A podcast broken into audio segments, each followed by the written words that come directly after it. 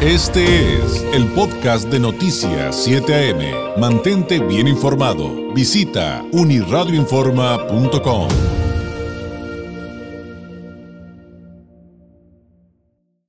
Eh, fíjese que Ciudadanos BC, la Sociedad de Estudios Políticos de Baja California y la Fundación Incides están ofreciendo un taller sobre liderazgo político con expertos como Jesús Mendoza, Héctor Osuna Jaime, la maestra Guadalupe Bejarle, Carlos Barbosa Castillo, entre otros. Y hay un tema súper interesante de quien es experto, el doctor Luis Carlos López Ulloa, y es el de las elecciones locales en Baja California. Es, es un tema que evidentemente van a desglosar glosar para entender el liderazgo político actual. Luis Carlos López Ulloa es licenciado en Historia por la UABC, maestro en Educación por el TEC de Monterrey y doctor en Estudios de Desarrollo Global, autor de diversos libros y artículos en torno a los procesos electorales de Baja California.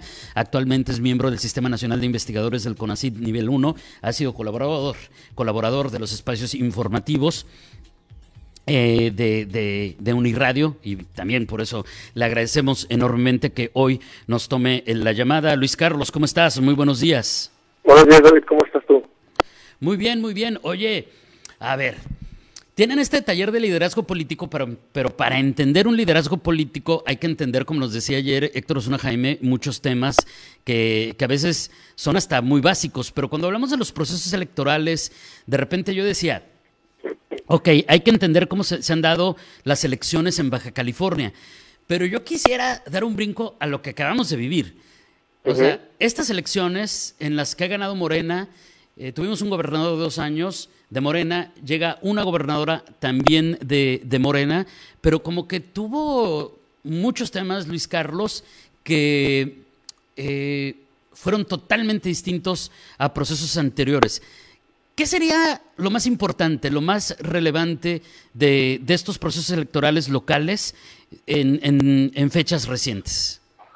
Bueno, el primero, la del 2019, pues que era básicamente una gobernatura de transición, ¿no? Eh, como sabemos, pues era un periodo de dos años por la reforma política del 2014 para empatar los procesos electorales, ¿no? Entonces, esa mini gobernatura, si lo quieres ver así, pues en realidad debe haber sido para poner un poco de orden en la casa, ¿no? Como digo yo metafóricamente hablando, en el sentido de ordenar pues cuestiones de finanzas, este, atender algunos temas ahí de corrupción que se denunciaron durante la campaña y de manera previa a la campaña del 2019, ¿no?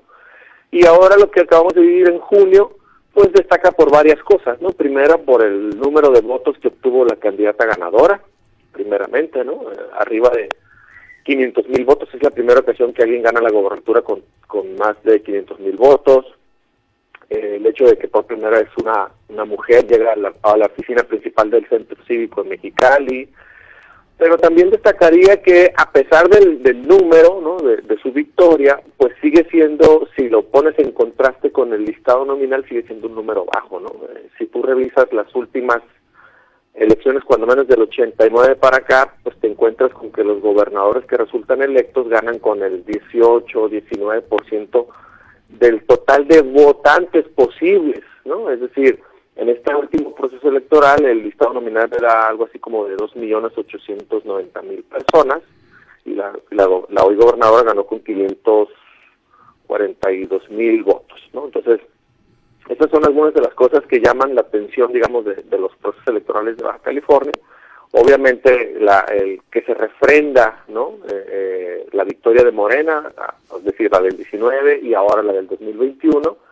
Eh, los votantes de Baja California tienden a, a, ser conservadores, ¿no? El PAN gobernó durante 30 años Baja California, el PRI desde el 53 al 83 ganó todas las elecciones del gobernador, entonces básicamente estás hablando de desde que Baja California es una entidad federativa, dos grandes periodos hegemónicos en la gobernatura de 30 años en promedio. Vamos a ver cuánto, para cuánto le alcanza a Morena, porque las condiciones son distintas, ¿no? Ahora la gente tiende a ser más, más exigente, a estar más pendiente de los medios, ¿no? Claro. Y la gobernadora, pues, tiene una tarea complicada, sin lugar a dudas, ¿no?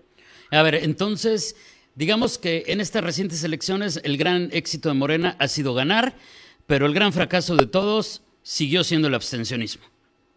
Así es, sí. Eh, hay, un fenómeno interesante, ¿no? Porque sería muy interesante ver y de ir a preguntarle a la gente, ¿no? O sea, a los que no votan, preguntarles por qué nunca votas. Porque si te fijas, más o menos la franja de votantes en todos los procesos electorales casi siempre es eh, la misma, ¿no? Y esta tendencia de la que te hablaba, de que el gobernador que triunfa, bueno, el candidato gobernador que triunfa, casi siempre lo hace con el 18 o 20% de los votos, ¿no? Entonces, incluso el ingeniero Bonilla porcentualmente obtuvo menos votos que Francisco Vega la Madrid, por ejemplo, ¿no? Con todo y que la del 19 pues es una elección de alternancia, por ejemplo, ¿no? Mm, claro.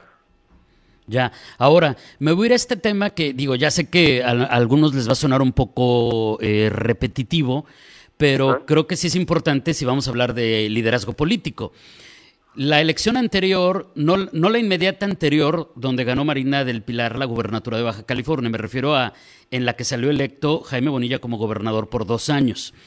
¿Recuerdas que, hablando, insisto, hablando de líderes políticos, que de repente ganó Tom Morena, arrasó, por lo menos en el caso de Baja California, y de repente parecía que nos quedaba claro a quienes veíamos desde fuera el fenómeno político que muchos no entendían que ganaban porque estaba en la boleta López Obrador. No sé si me explico.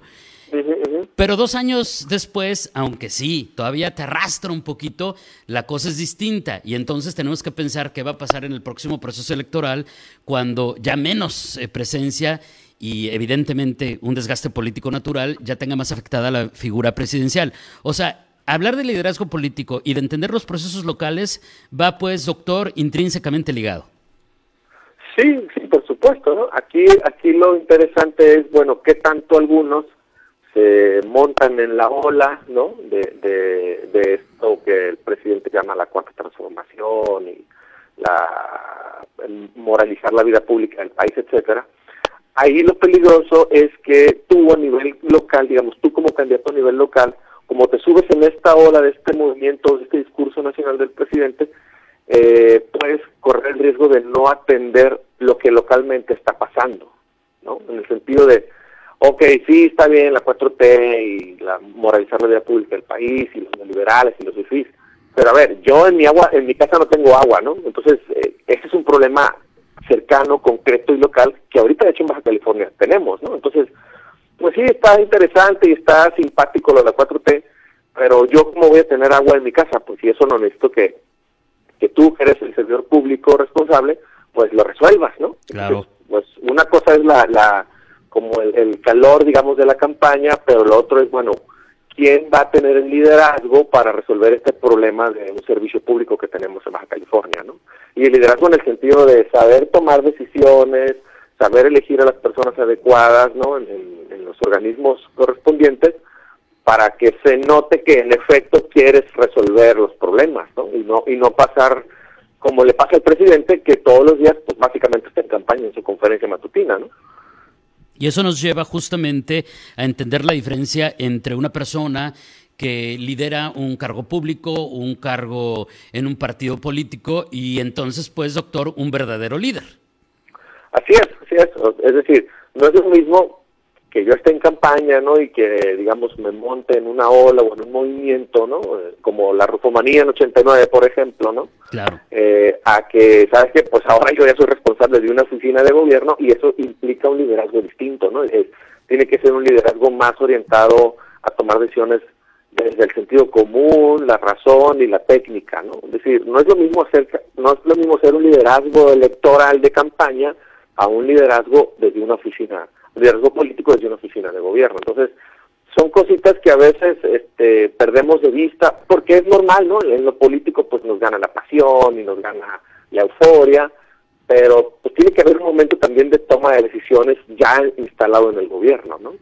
A ver, oye, y, entonces, interesante, ¿no? Y entonces en eso, ¿cuáles, cuáles van a ser, por ejemplo, los principales retos en materia de liderazgo? Eh, por ejemplo, para una figura como Montserrat Caballero en una alcaldía, primera mujer electa, eh, migrante, y por ejemplo para Marina del Pilar, la primera gobernadora en la historia de Baja California, me imagino que habrá coincidencias y también particularidades. Sí, yo por ejemplo creo que la alcaldesa Caballero tiene que orientarse a las tareas básicas del ayuntamiento, que son alumbrado público, recolección de basura y pavimentación, ¿no? Ya los grandes proyectos, ¿no? O las grandes obras de infraestructura que requiere la ciudad, pues necesariamente tiene que haber una gestión y una coordinación con el gobierno estatal, ¿no? Y con el gobierno federal. Porque aquí el problema es que los ayuntamientos, pues en realidad tienen pocos recursos, ¿no? Por eso decía, pues enfoque, hay que enfocarse en lo básico, ¿no? Ya lo demás, eh, pues si hay tiempo y hay oportunidad, pues gestionarlo con el gobierno estatal y el gobierno federal, que son los que en realidad tienen los recursos para hacerlo, ¿no? Y la gobernadora, por su parte, pues tiene un reto interesante. Si tú mirabas la semana pasada la entrevista, ella y su secretario de Hacienda hablan de un 42% de aumento de la deuda en dos años, ¿no? De cuestiones ahí que no están, digamos, bien resueltas, de faltas de pagos, ¿no? Lo que estamos viendo con los maestros. Entonces, pues le entregan unas finanzas quebradas y tiene muy poco margen de maniobra. Entonces, tiene que, pues digamos, sacar o demostrar muy rápido su capacidad de gestión y de negociación para ir resolviendo todos estos temitas que le dejaron ahí encendidos, ¿no? Que le dejaron ahí en, el escritorio y eh, saber si habrá liderazgo suficiente para deslindar responsabilidades tanto la administración del 2019 como la administración del 2013, ¿no? Porque muchos, si hubo, si hay indicios, muchos delitos eh, pues no están prescritos, ¿no? Claro, por supuesto. Y es que este asunto de, de, hablar de lo que dejaron los, eh, los anteriores, la pasada administración, pues claro que se vale, pero por un tiempo determinado. Después estás ahí para, para resolver independientemente de las circunstancias de las cuales pues yo esperaría que estén conscientes desde que deciden buscar una candidatura. Así es, o sea, cuando menos uno como votante eso esperaría, porque además pues ese fue el discurso de campaña, ¿no? Entonces es lo que te decía, ¿no? Una cosa es el liderazgo electoral en campaña y otra es que ese liderazgo cuando ganas se transforma en liderazgo político eficiente ya en la oficina de gobierno, ¿no? Que ahí es donde está el reto, porque además si no lo haces, la gente termina decepcionándose y resulta luego en que la gente pues no va a votar, ¿no? La gente no se interesa en los asuntos públicos y a la gente en general no le interesa saber de temas de gobierno y de partidos políticos. ¿Por qué? Porque todo el mundo termina diciendo, pues es que todos son iguales, ¿no? Claro, por supuesto. Doctor, te agradezco mucho estos minutos de plática. Evidentemente podremos seguirnos aquí con muchos otros eh, asuntos que se deberían, se derivarían de hablar de, de, los procesos electorales, de los procesos electorales locales, evidentemente de, de liderazgo político. ¿Algo que desees agregar antes de despedirnos? No, pues los interesados de este taller nos pueden escribir al 664-628-3518 para más información y muchas gracias, por cierto, por mencionarlo. al contrario, doctor, y gracias y gracias por, eh, por estos temas que sin duda, por cierto, ya te están felicitando aquí en el Facebook Live. Que, ah, saludos a todos. Entonces, eh, a Laura, muchas gracias. Gracias, doctor, muy buenos días. Buenos días, David. Que pases muy buen día, gracias. Igualmente, es el doctor Luis Carlos López Ulloa. Eh, experto en estos temas de elecciones locales, ha escrito varios libros al respecto eh, en cuanto a las elecciones en Baja California, licenciado en Historia, maestro en Educación, doctor en Estudios de Desarrollo Global, miembro del Sistema Nacional de Investigadores del CONACIT nivel 1, evidentemente catedrático universitario. Este fue el podcast de Noticias 7am. Mantente bien informado. Visita unirradioinforma.com.